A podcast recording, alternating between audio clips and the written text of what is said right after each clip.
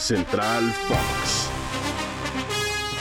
Amigos de Spotify, nos escuchamos Tony Valls y Blanca Ríos porque por exceso de equipos que ya están disponibles y con muchas ganas de jugar, se reanuda la poderosa Liga MX. Es que ya todos no tienen nada que hacer, entonces Tony, estamos listos para lo que se viene. ¿Qué tal, Blanca? ¿Cómo estás? Qué gusto acompañarte como siempre. Buen día, tarde o noche a la hora que nos escuchen nuestros amigos en esta ruta diaria de la información deportiva. 16 de 18 están disponibles. Solo hay dos partidos de la jornada 4 que no se pueden disputar, que son el duelo del Querétaro, que enfrentaría al conjunto de los Tuzos del Pachuca, y el duelo de Rayados de Monterrey, que si mal no recuerdo es frente a Cholos. Así que todos los demás ya se pueden jugar y la liga dice, bueno, pues venga, el viernes 18 reanudamos la competencia.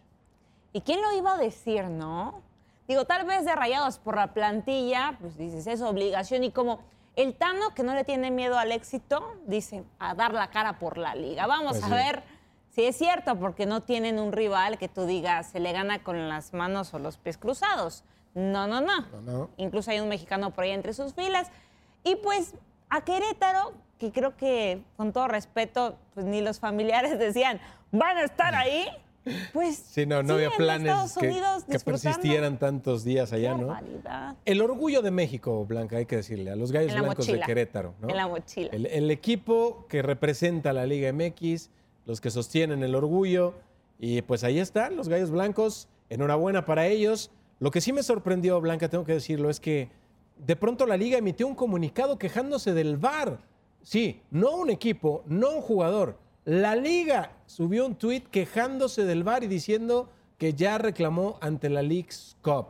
La misma Los liga localistas. que sanciona a jugadores, técnicos y clubes que suben comunicación quejándose de los árbitros y del VAR. Entonces, ¿qué va a pasar?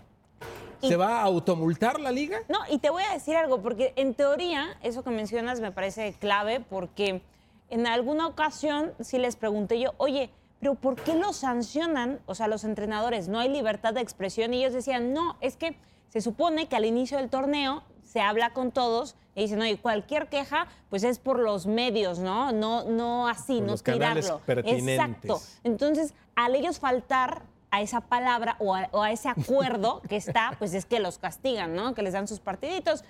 Pero yo creo que el orgullo de la liga está lastimado. Al final no se esperaban que los famosos equipos grandes, porque Rayados no es conocido por ser un equipo grande, pero que todos pues los despacharan de la manera en la que los despacharon. Y, se pueden quejar mucho del partido del América, pero ahí están las imágenes. O sea, no, Sí, no, no, no. cuando tenías que ganar en la cancha, no lo conseguiste. Y, y eso es lo que, o sea, alimenta las especulaciones. Yo estoy convencido y quiero creer que no es por eso.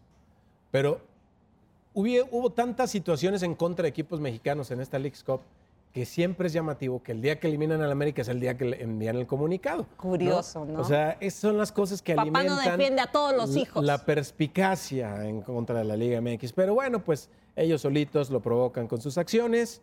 Eh, llama mucho la atención esta situación.